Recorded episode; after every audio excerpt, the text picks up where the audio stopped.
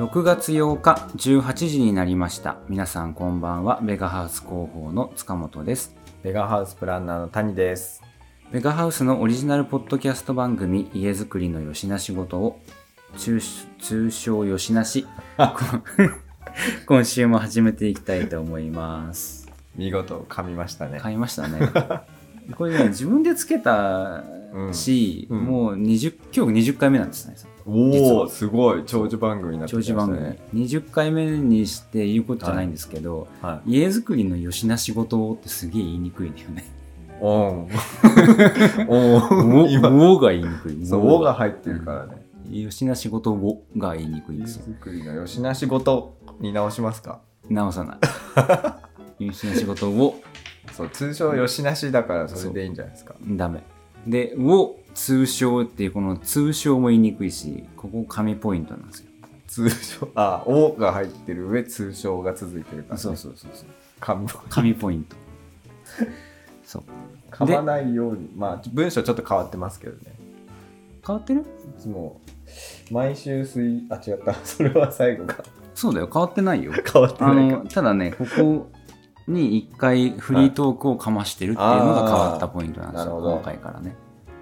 そうですね。谷さんなんか最近ありましたか？最近？いうん。やなんか今話そうと思ってたことすっかり忘れてしまったんですけど。そうなの。はい。あれがあそうそうそう、う。ん。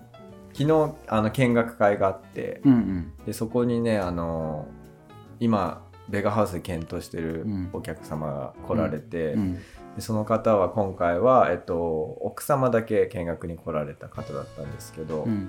本当はご主人も来たかったけどちょっと時間がうん合わなくてということで、うんその人たち吉縄だったんですよ。うわ出た。吉縄。ご夫婦で吉な夫婦で吉あ縄らすごいね。いつも聞いてますみたいな、へえすごいね。で永田が担当してるうん方なんですけど、はい。谷さんだみたいな感じで。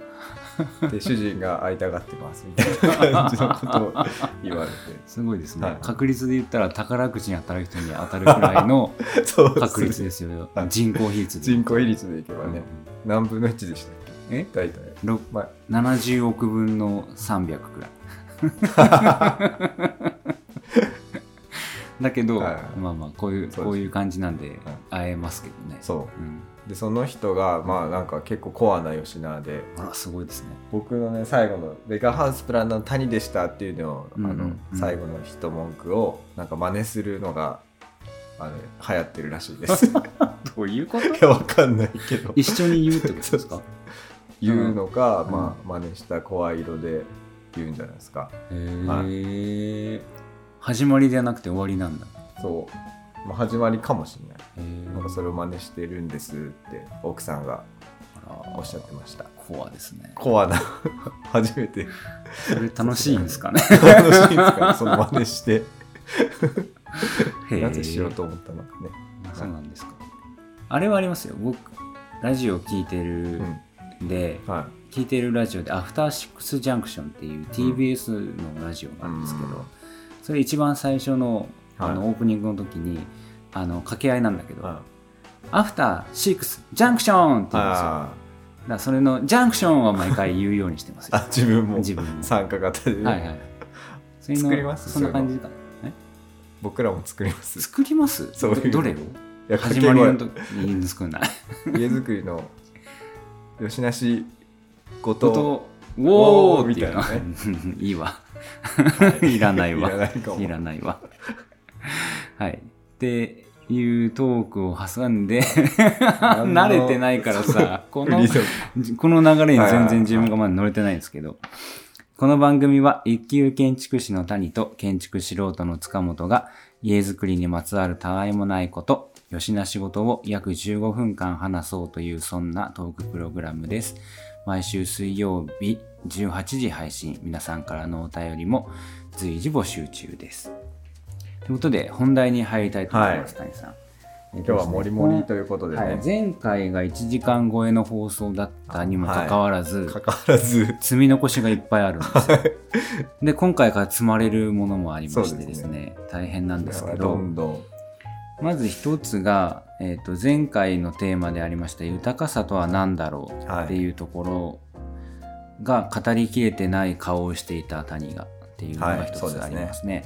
でさ、えー、とちょっと問題提起というか私から挙げさせていただきました。メタバースの時代がもうすぐやってくるよという時に、それにおける住宅ってはい。どんな形なのかなってそいううこと、ですね。で、えー、と虫目とアニメの、まあ、話。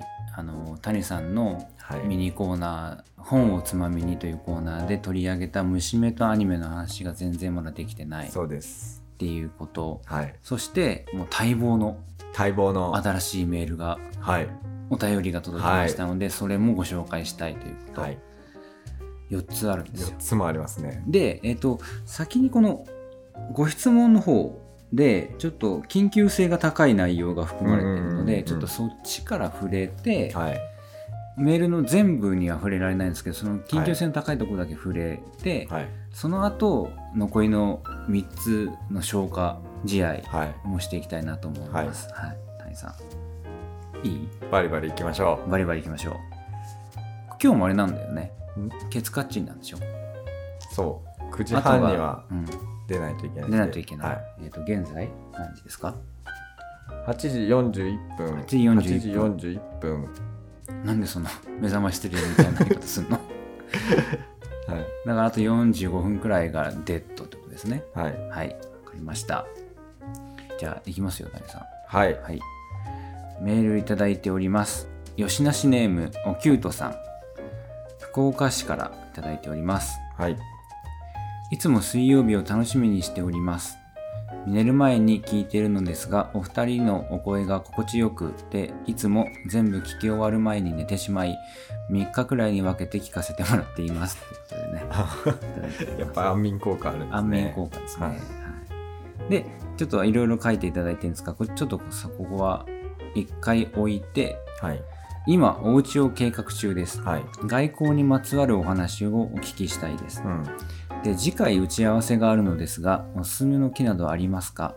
季節感を感じられる木が良いなと思っております。よろしくお願いいたします。といただいてるんですけど、うんこれいただいたのが6月1日。はいで、この放送が6月8日。はいなので、この次回お打ちあ打ち合わせというのに間に合ってるかちょっとわかんないんですけど、うんですねできるだけ間に合っているという体で、は先にこのお話をしたいなと。そうですねはい。せっかくいただいているので、はいおすすめの木？はい、おすすめの木がありますか？季節感が感じられる木が良いなと思っております。はいそうですねこの間、うんあのちょうどタイムリーにうん。不動産屋さんにねちょっと行く用事があって、うん近くのうん。でそこの不動産屋さん初めてお会いする方だったんですけど、うん。まあ、土地をの情報をくれるっていうことで行ったんですけど、初めて会う時うん。なんかね青いこうラフな格好で青いラフな格好。はい。サンダルで。青いってな何が青 T いシャツとハーフパンツみたいな青で、両方青なの、はい、でなんかサンダルでね道路出てて。あら素敵ですね。おいこ沖縄っちみたい。の人みたいな。なそうそうそうそう。そうなんですよ、うん。でその方が「おいこっちこっち」って言ってでここに車止めなみたいな感じでうんまずバーッと入ってうんいって、車止めたらうんうん「じゃあちょっとまずこっち来て」って言って言って連れてかれたのが庭の果樹園。果樹園あるんですか？そうす。ごいね。その方、ははい、植物が好きってことで。い。はでちょっといいめっちゃ甘いのできてるからみたいな感じで連れて行かれたのが、うん。グミの木。い。グミの木。はい。食べましたよね塚本さんも。あ食べてない食べてないです。食べるのを拒否したんだ。した。なんでかっていうと、はいはい。その谷さんが不動産屋さんに行く2日くらい前に、うん。の休みにうん。山登ってて、はそこでグミの木グミがいっぱいなってたんですよ、うんうんうん。山のうん。山、登りっていうところに。いはい。でおすごいと思ってうん。食べたら、うん。なんちゅうかなんちゅうか苦み走ってるというか まだ売れてないさくらんぼみたいな感じだったんですよ。青かったんじゃないそれ。いや綺麗な赤赤でツヤツヤであうまそうと思って食べたらそんな感じだったんで拒否しました。そんなんでしょそんなんではあるかもしれないけど。不動産屋行って、はい。でまずそのグミの木のとこ連れてってもらって食べな食べなって、うんうん。今売れてるから、うん。食べとけようまいよって言って、うん。甘いって言ってその不動産屋さん何個も食べてるわけですよ、うんうん僕グミの木初めてうん。だったんです、うん。実は。でまあこれとかいいよって言って身をおすすめされてじゃあうんこの辺の取ってみようと思って食べて。あまあ美味しかったんですけど僕美味はしかったんだ。僕は美味しかった。うん。その木が美味しいのかもね。あちゃんとそうかも育ててるからね。でもまあ確かに野手あふれる味ではあるんですけどね、うん。うんだから、えー、とそれで何個か食べさせてもらってでお土産にちょっと持ってけっつってこう枝をバキッと折ってうん。こうガサッと6 0ンチぐらいの枝を渡され、すごいね。はい、それ最初で持って帰ってきましたね。うん。うん。要件話したりするした後じゃなくて最初出会って 冒頭それですからね。そのグミの枝を持ちながら その後打ち合わせしたのそうそうそうそうそう。クロコダイルダンディみたいな。そう。いやめっちゃ面白い不動産屋さんでしたその方は、はい。なんか世界中いろいろ行ってて旅行で。うん。もう行ってないとかないっつっていや相当いや相当行ってた。嘘だ。よ本当に。東南アジアとかも行ってたしうん。アフリカも行ってたし、うん。でも言ってないところないは嘘じゃん。それは嘘だ。ね それくらいの勢いってことですね。はいはいっていうストーリーがちょうどあって、はい。で食べれるものがあるってやっぱいいなっていうのをその時ああなるほどね。思いました。っていうことにつながっていくんですけどね。ああなるほど。それが言いたいがためのそれが言いたいがためのこの話。長いね時間を食べれるやつね。そう。で本当グミ、うん。なんか育てるの難しいらしいんですよね、あ調べたら。はい、で一応常緑と落葉樹っていうのがあって、うん。で落葉樹がまあ季節でこう葉が落ちるもの木のタイプのこと言うんですけど、うん常緑樹は1年をかけてこうパラパラと葉っぱが入れ替わる。うんでその両方グミの木あって、うん。うんでその方が育ててたのはどっちかわかんないですけど、まあ、とにかく難しいと育てるのは。うん。だから果樹としてはあのそんなにこうメインではない。庭木として植えてる人はいるけど、うん。そんなにこう生産されるようなもんじゃないらうんうんしいです、まあまああのあ赤い実すごい可愛いですし。ねうんうん。うん。でジャムにしたりできるし、うんあそうなんだ。はグミジャム。いうん、おっちゃんはもうジャムにして美味しいよっつってもうとにかく美味しいよって言って甘い甘いっつってね食べてた。幸せそうでしたよそれはそれはもうあんなもうね、うん。幸せに包まれてたその人。はああすごいね。は松任谷由実みたいですね。い幸せに包まれたなら。うん優しさ。優しさじゃん。うん。まあそんな生活を、昨日結構ちゃんと寝てるんで。ああじゃあ回割とこういう感じのうん。回転の速さが出せるかもしれません あ今日はそうですね、は。い今。はい。静かでめでしたけど切れ味ありましたねありがとう。今 はい。はい。はいそう。でで。他には？実がつく？あとは、うん。例えだってばその難しいんでしょグミは。グミはね難しい、うん。で梅雨時期が収穫時期だそうなんで、うんまあ今ぐらいなんですけどね、うん。他には、えっ、とブルーベリーとか、うんああブルーベリーね。はい、その方もブルーベリリー育ててましたね、うんブルーベリー。あとジューンベリー。うんんジューンベリー。ジューンベリー、はい。なんですかジューンベリーってブルーベリーみたいな。やうん。つなんですけど。6月のベリーですか？多分そうだと思い多分、ますはい。うん。多分。それも実がなる。実がなる。でまあ甘いですし。ブルーベリーってことはちょっと低低木というか腰高くらいですよね。いや結構大きくなりますよブルーベリーの木もはほっといた身長超えてくるぐらい、はい。あ身長超えてくる、全然超えますね。ね、はい。育てていくと。うんはい。で結構本当に収穫時期み実るので、うん。ブルーベリージューンベリーあたりはおすすめです。うんうん。普通にお子さんがいたりしてもいで食べたりとか、うん。自分らも食べてもいいですし、うんジャムにもなる。うん。冷凍してもよしうん。素晴らしい。うちビルベリーがありますよそういうあビルベリー、うん。ああ。何どうやって食べてます？えむしって食べてます。野生児。いやそれがいいですよね、うん。なった時が旬ですから。うんうん、うん。そうそうそうそれはねそんなに大きくなってないですからね、はいはいはい。背はね。やっぱりね身近でそう実がなったものをうん。その時に食べるっていう、うん。この世界とのつながり方。うん。大事だなって思います。世界との。はい。世界とつながってるじゃないですか。そうですね。大地と。大地とつながってるよ。バースとつながってるそうそうバースと。リアルバースとつながってるリアルバースとね、アースですアースだしバースだし、はい。うん。そうっすか。そう。あれはあのレモンとか？はレモンもいいみかんね柑橘系。うん。ただレモンとかはよく造園屋さんが言うのはあの近くにもう一本別の柑橘系の木がないとあ受粉しないから実ができない。うんうんだから日本植えがいいよっていうのはよく言われますうんね、うん。はい。ただレモンもね買うより自分家でなってるの使いたいですもんねハイボールとかにね。まあそれは相当すごいですね。ハイボール飲むときに庭になってるレモンをむしってうん。ジュッて絞るってことでしょ、うんうん。それはだいぶ野手は最高やね。最高でしょうね。はやっぱそうね。香りがねい、うん、多分違うと思いますよ。ああ取れたては。取れたてのはいはい。いやいいね。うんそういうのいいですよ、うん、割とやっぱ外国産のやつとかっていうのは、まあ、売れてない段階では積んで、い、うん。船でこう輸入されその輸送されている時にはい。売れてきて黄色くなってくるとかっていうパターン、アボカドとかもそうですけどは追熟であの状態になるんですよ。でも本来はやっぱ機能になってる状態で完熟した方がうまい、そうですねやっぱ国産でやってる人たちってそこをやっぱ売りにしてたりするんで、うん。香りが違うんじゃないですか、ね、なるほど。そういったてのあ美味しそう。うん。そうよく果樹であの私たちベガ行くって言って8ヶ月に1回の定期訪問で、うん、昨日まさにそうですね昨日そうでしたね、はい。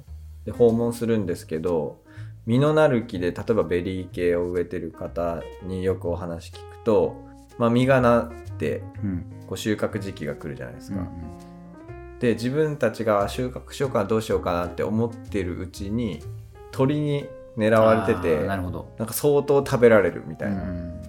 だからさどっちが先にもぐかみたいな競争らしいんです。はいはい。でタイミングをうまく見計らないと、うあの収穫量が減ってしまうという、ん、なるほど。はい。話はよく聞くので。ああいいですね。なんかそのた鳥に食べられるからといって、はい。ネットをするわけではないそうそうそうっていところがそう。なんかあのおせさんの優しさが見え、うん。感じられますね。そこが勝負なんだ。勝負らしい。で 鳥にとってもそうそうそう。鳥にとってもでもその実はさうん。自分の一部だし。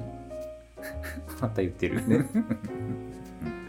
どうしてもその話がしたいんですねあのねそういうふうに僕は世界を捉えてるその鳥を食べればその鳥も私たちの一部だったこと。だそうですね、食べないけどね。うん、そう。つながっちゃってますよ。そうですか。はい。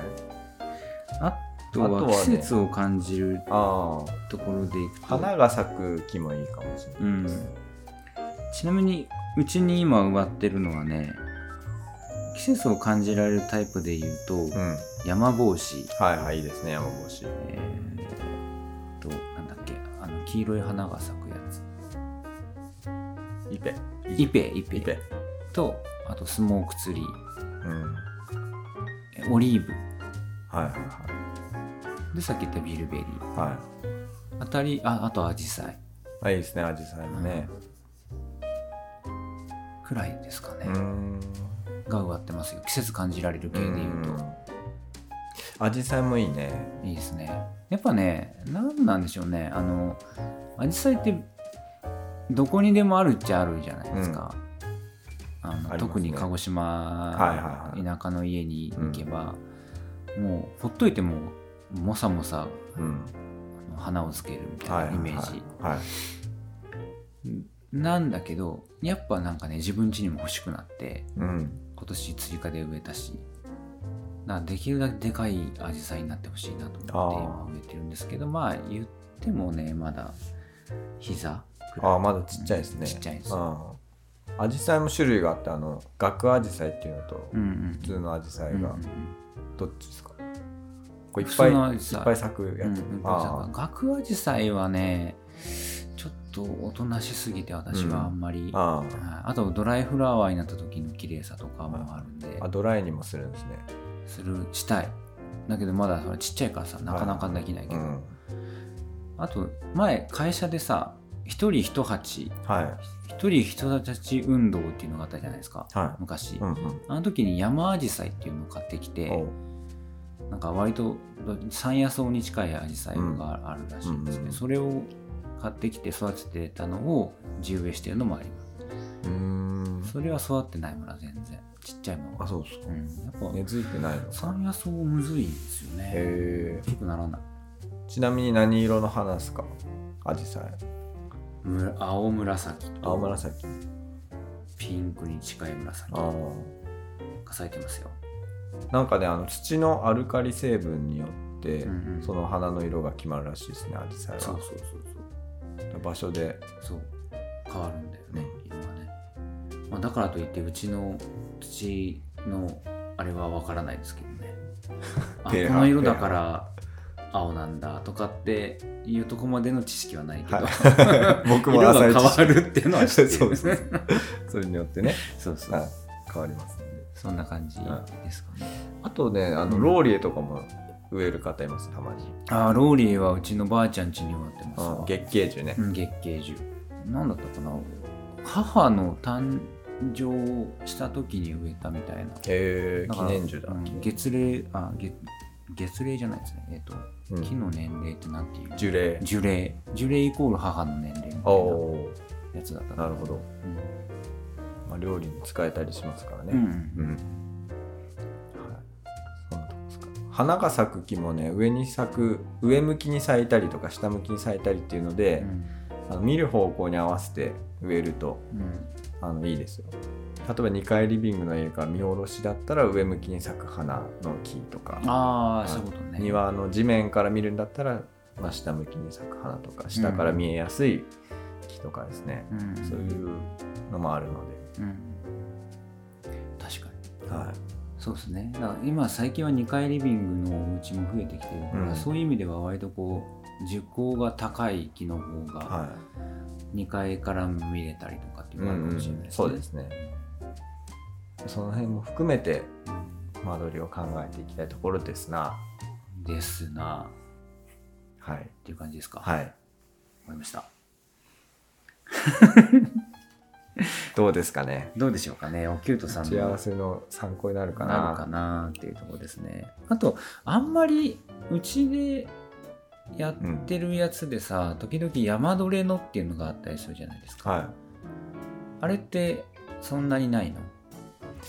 えーっとですねそうですね。仕入れられる業者さんはそんなにないのかもしれないかもっていうかないですよあねー。なんかえっ、となんで2年3年2年前くらいの情報も丘の家っていうのがありましたけど、あれのリビングから見える木は山鳥の木でしたよね、そうです確かね。はい。すごい変わった樹形の、はい。なんかツツジツツジ、うん。それこそこの間その山登りに行った時に、うん。その山道に生えてるしあの山帽子がはすごい綺麗な樹形をしてて、うん。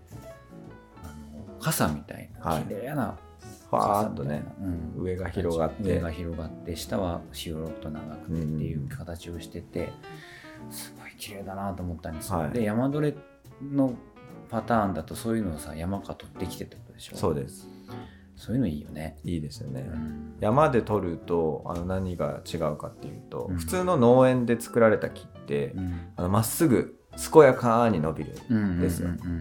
あの条件がいいから、うんうん。だから太陽に逆らわずもう周りに邪魔者おらずでうん。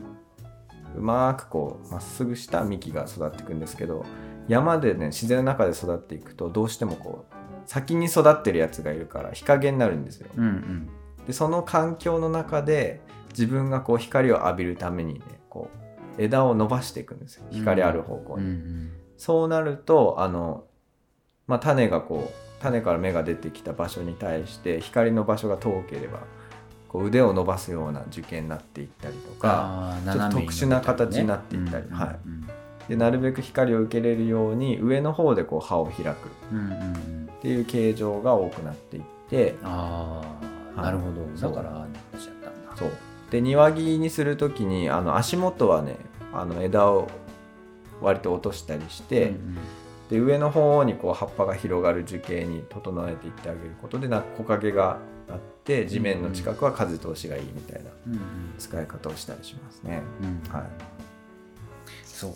だからもしご検討されているところでそんなこ要望にもお答えいただけるのであれば、そうちょっとご相談していただいたらいいかなと思います。ということで、そうですね。はい。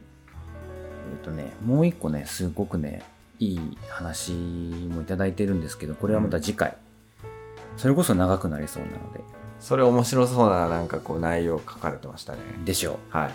これはまた次回、次回に。おきゅうとさん、ちょっとお待ちください。はい。ありがとうございます。はい次に行きましょう。えーどれにしますか？谷さんどれについて話したい？えっ、ー、とね、いや前回のあのシン・ウルトラマンの話もちょっとね、聞き返したときに、うん。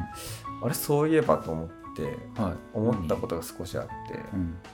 なんかシン・ウルトラマンがさ、うん。平行宇宙に飛ばされた時の話したじゃないですか、はい。塚本さん。はいで、ウルトラマン的にはこう死を覚悟したっていうトークがあったんですよ。うん。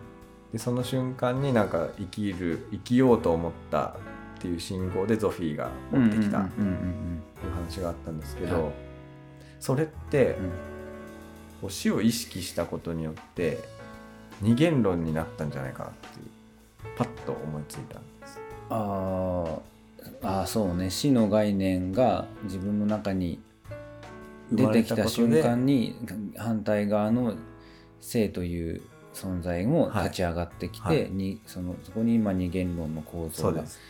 ウルトラマンの中にできたんじゃないかとい。うことですね。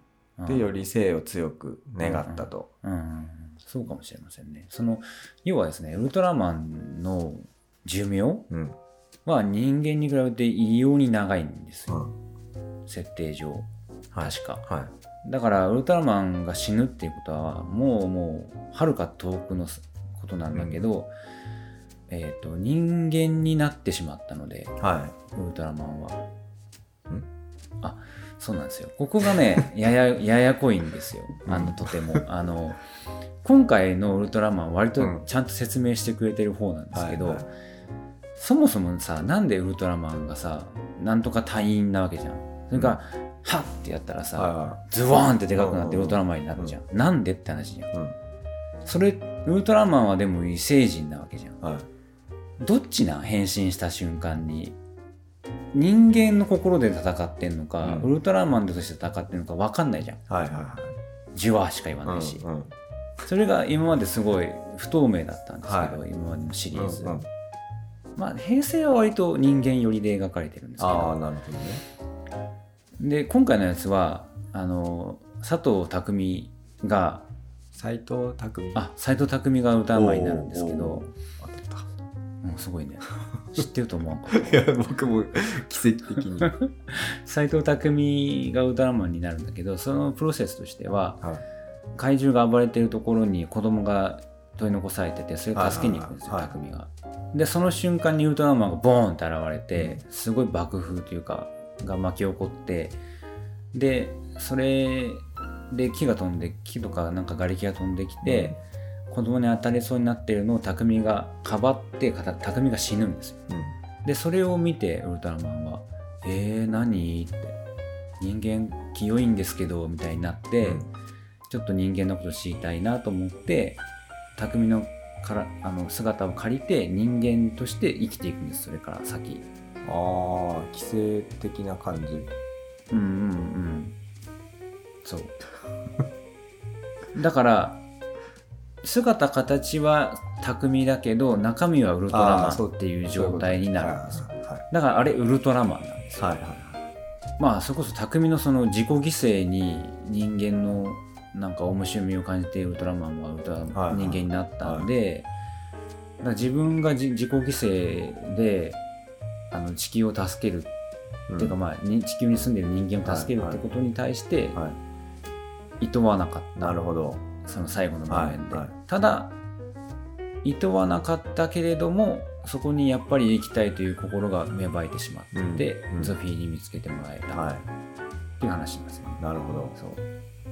そうか。うん、じゃあやっぱり生と死と死と両方持ったことによって両方強く願えた、願えるうん。ということですね。うん、そうかもしれない。だかはらそれまで考えたこともなかったのかもしれない、うん。ウルトラマン自体、い。うん。死ぬってこと、はいはい。めっちゃ強いし、はめったなことで死なないし。っていうのあるかもしれません。もしかしたら現代人もそういう部分があるかもしれない。ことへのメッセージかもしれないですよ。そうかもね、はそうそう。だからウルトラマンのせウルトラマンっていうのはもうえげつない科学力を持ってるから、どんどん死から遠ざかっているのかもしれない、はいはい。そもそも寿命というものを。科学の力で伸ばしてるかもしれないし、そうだね。そうかも。そこ忘れちゃいかんと。思い出したのかもしれませんね。はい。はい、えそれの話何？いや、ちょっとなんかね、あの、ふと聞き返したときに、うん。あ、これはもうちょっとほ、あとちょっと行もうちょっときたいな得たかったのもうちょっと掘りたかったっていそううのを思ってしまいました。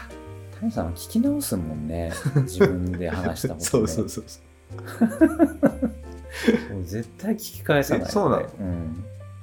あ、編集してるからでしょ？もう編集でもう一回聞いてるっていうのはありますけど、でも編集してる時って何してるかって言ったらそのこういうさ今みたいな、はこの言い詰まりとかい。さ、うんうん、とかさ、はとかみたいなこういう音を消したりっていう作業なんですよ、どっちかっていうと、はい。だからあんまり話の内容そんな聞いてない、えー、あいっか。うん、だからすごいなと思って。すごい本当に自分が好きなんだなと思ったねさんは 自分で言ったことをもう一回聞く？と吉なし聞いて笑ってますから、ね、むしろ。一人で爆笑してるみたいな。変なのっていう感じですけど、えでどうするの？何どれにしようかねっていうところでしたね。で谷さん的にもうさ、うん。あれなんじゃない？何？もう時間ですか？あとさ20分しかないからさ娘のあとアニメの話しとかないともうあれなんじゃない？それかもうまた娘とアニメ飛ばすか？娘とアニメはじゃあもう一回次週に。全然本をつまみのコーナーができなくなってしまってるね。まあ豊かさがねそれだけこうボリューム感が。あるってことか。あるよね。じゃあ豊かさの話する？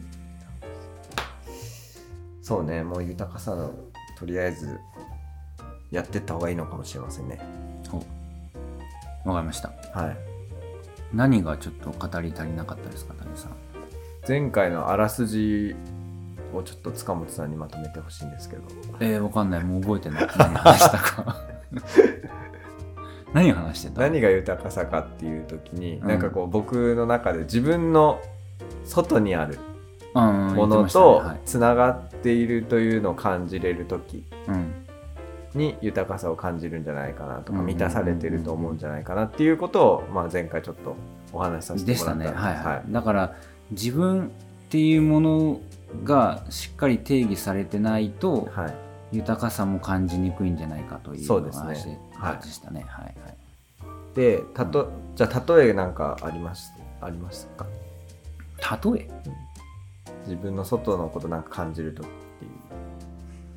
例え？なんかまあ食べ物が美味しいなとかもやっぱり豊かさだと思うんですけど。それはこうなんかあ取り込んでる食べ物そうで新鮮な食べ物、旬のものを食べるとか。うん。そういうのってその時にしか味わえない自分の外側だと思ってるものをこう自分の中に取り入れるという。うんうんなんかそんな感じなんじゃないかなと思う。んなるほど。ってるんです。あとはこの間。あはい。あのですね。うん。ダウンタウンって言うでしょ。はい。ダウ浜ちゃン。タウンんまっちゃん。浜ちゃんまっちゃん。うんのダウンタウンが世の中に受け入れられるというか、うん。ダウンタウンで笑える時ははい。好景気な時なんですよ。おーで不景気の時ははい。ダウンタウンで笑えないんですよ、そうなんですね。うん、っていうのはうん。ダウンタウンのお笑いって割と毒があるんですよ。はいはいはい。割と毒舌言ったりとか,、ちょっと過激なことをはいはい。言ってみたりとかっていうことがあるでしょ、はいでそういう毒味みたいなものがうまい、まあ、おもろいと感じられるっていうのは精神的に余裕がある時なんですよ、はいはいはで疲れてる時ってそういうのを受け入れられなくてもっと分かりやすい「鉄腕トモ」みたいな。あサマーズとかね。サマーズを分かりやすいと言いやがったな。いやわかんないけど。まあ分かる。よはい分かる。はい。平和なね平和なね。ピースフルなはいはい笑いの方が受ける。っていうなるほのがあどって、はだからそれにちょっと近いあ、なるほど。かなっていう感じああそれもバランスですねなんか。う、ん、だからなんか僕も聞いてるラジオが何個かあるんですけど、うんうん。体調によってはもう今日は今日とかもうオーバーザさんしか聞けないわみたいな時もあるんです そういうチョイスが行われるわけですねなんかちょっともっと平和なはいはい。今日はもう玉結びくらいで許してみたいな時もあるんですよ、あなるほど。うん、そうそうゆるい。はいはいはい。多分これもそうですよ。このラジオもあ寝る前くらいがちょうどいいとかっていうのはそういうことだーなみんなそれでこれを聞いてるわけですもんね。そうそうそうそう。知識とかよりも。何かこうまったりみたいな、うんはい、そういうことっすね、うんうん。まあ、音楽もそうですもんね。なんかうんうん。気分で。うん。ちょうどいい自分のトーンに合ったやつをうん。選ぶっていう。うんうん。だから、うん。自分が豊かだなあすごい今いい美味しいもの食べたなうん。とかって思えるように,、にな時って多分余裕があったりとか。うん。それこそ前回の話です、ねはいはい。手が手のひらが空である、ね。が空であはい。る状態の時、はい。だったらいける。うん。みたいなことかな。なるほど。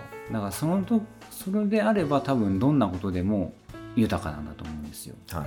普通のご飯でも豊かだと思うんですよね、うんだからそう。あとはまあそのだチューニングじゃないですか、チューニングですね、うんうん。なるほど。そうそう。恋と一緒。谷さん。え？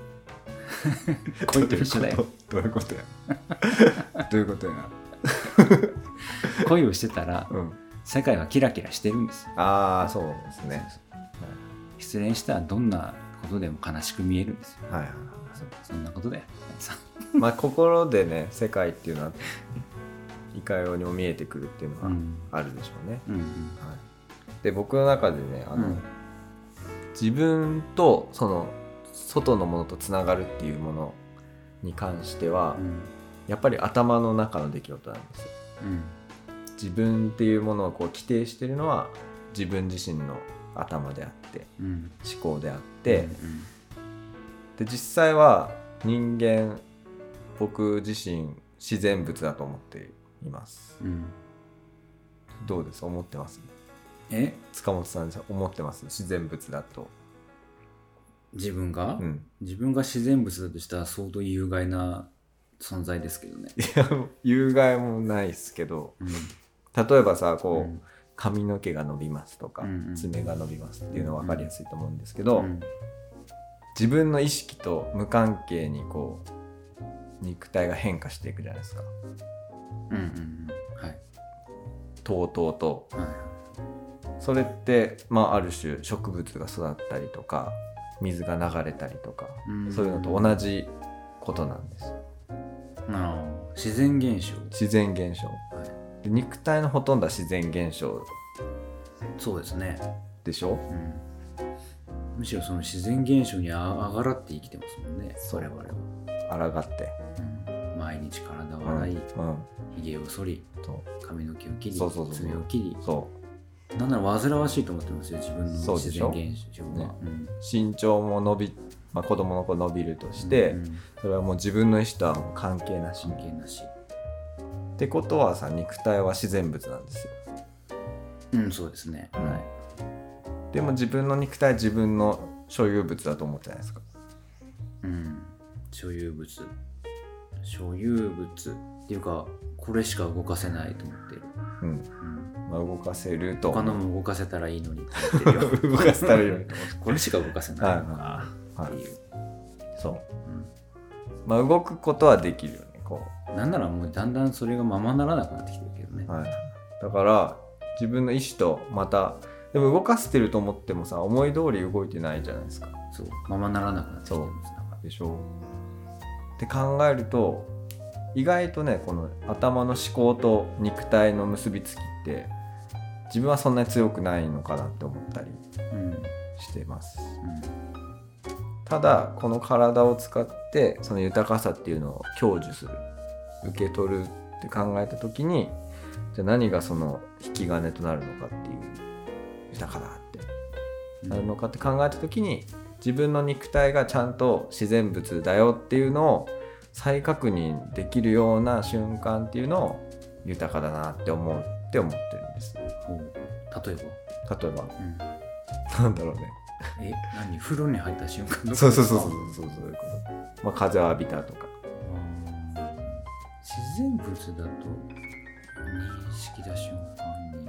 えだからそれで爪が伸びたとかってこと？今週も爪が伸びたそうねと思って嬉しくなるって嬉しくなるっていうか。なんでしょうね。でもそれがヒントな気がするというか。豊かさの。うーんだから自分は自分だとかでこだ固執してるとなんか豊かさをこう逃していってしまうというか。うーん。じゃなくてもっとこう自分の外側も感じられるしいや難しいなこれ説明するのは。うん。谷さんがさ今さ、うん。頭の自分っていうのは頭の中だけにあるもんなんですよ、うん。写真打ったでしょ、うん。その瞬間に思ったのは、うん。ああの人間は考える足であるっていうあれなんじゃないですか。パスカル。うん。パスカル？パスカルのパンセですかね。ああ。でそれって古いじゃないですか割と。うん。人間は考える足じゃないと僕は思ってるんですどっちかっていううん。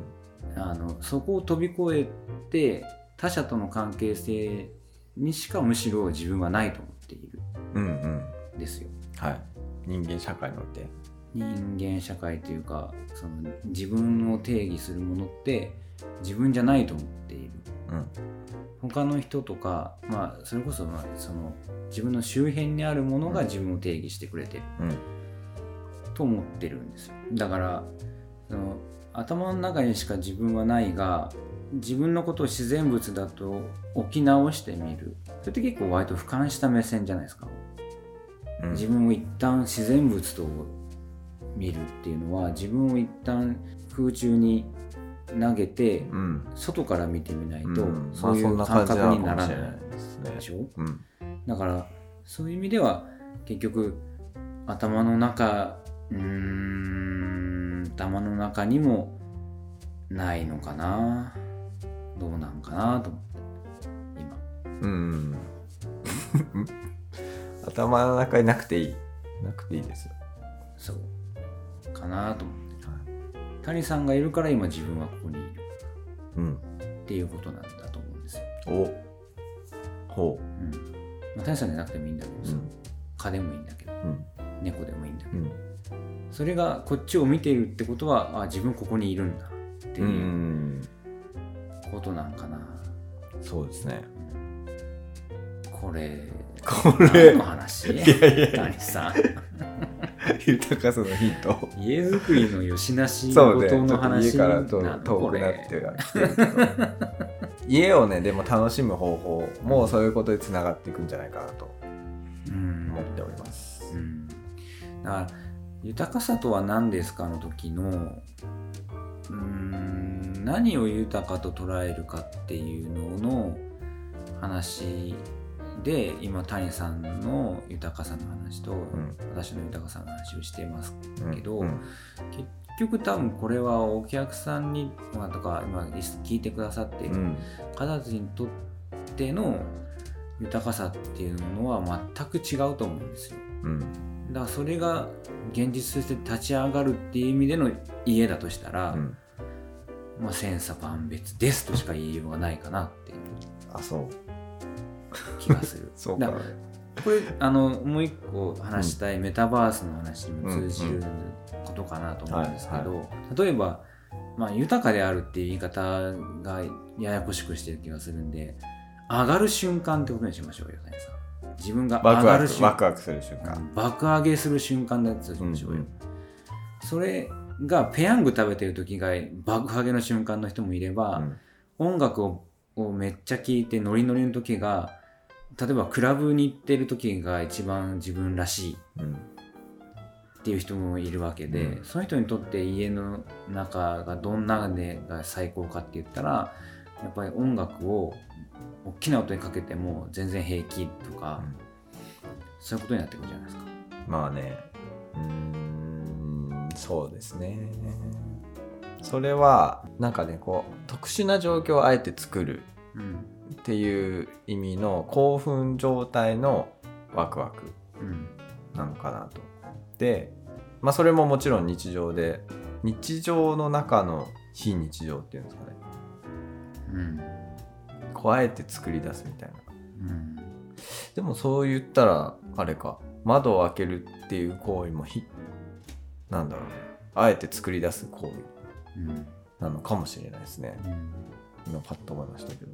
うんでなんか家で考えた時に例えばこう今気密性が高いお家っていうのがある中で、まあ、外界とこうやっぱ遮断する方向ですよね、こう室内の環境を整えるために窓を閉じてで、まあ、空調なんかを使いながら室内環境をまあ安定させるというか、っていうのはもちろんあるんですけど流れとしては。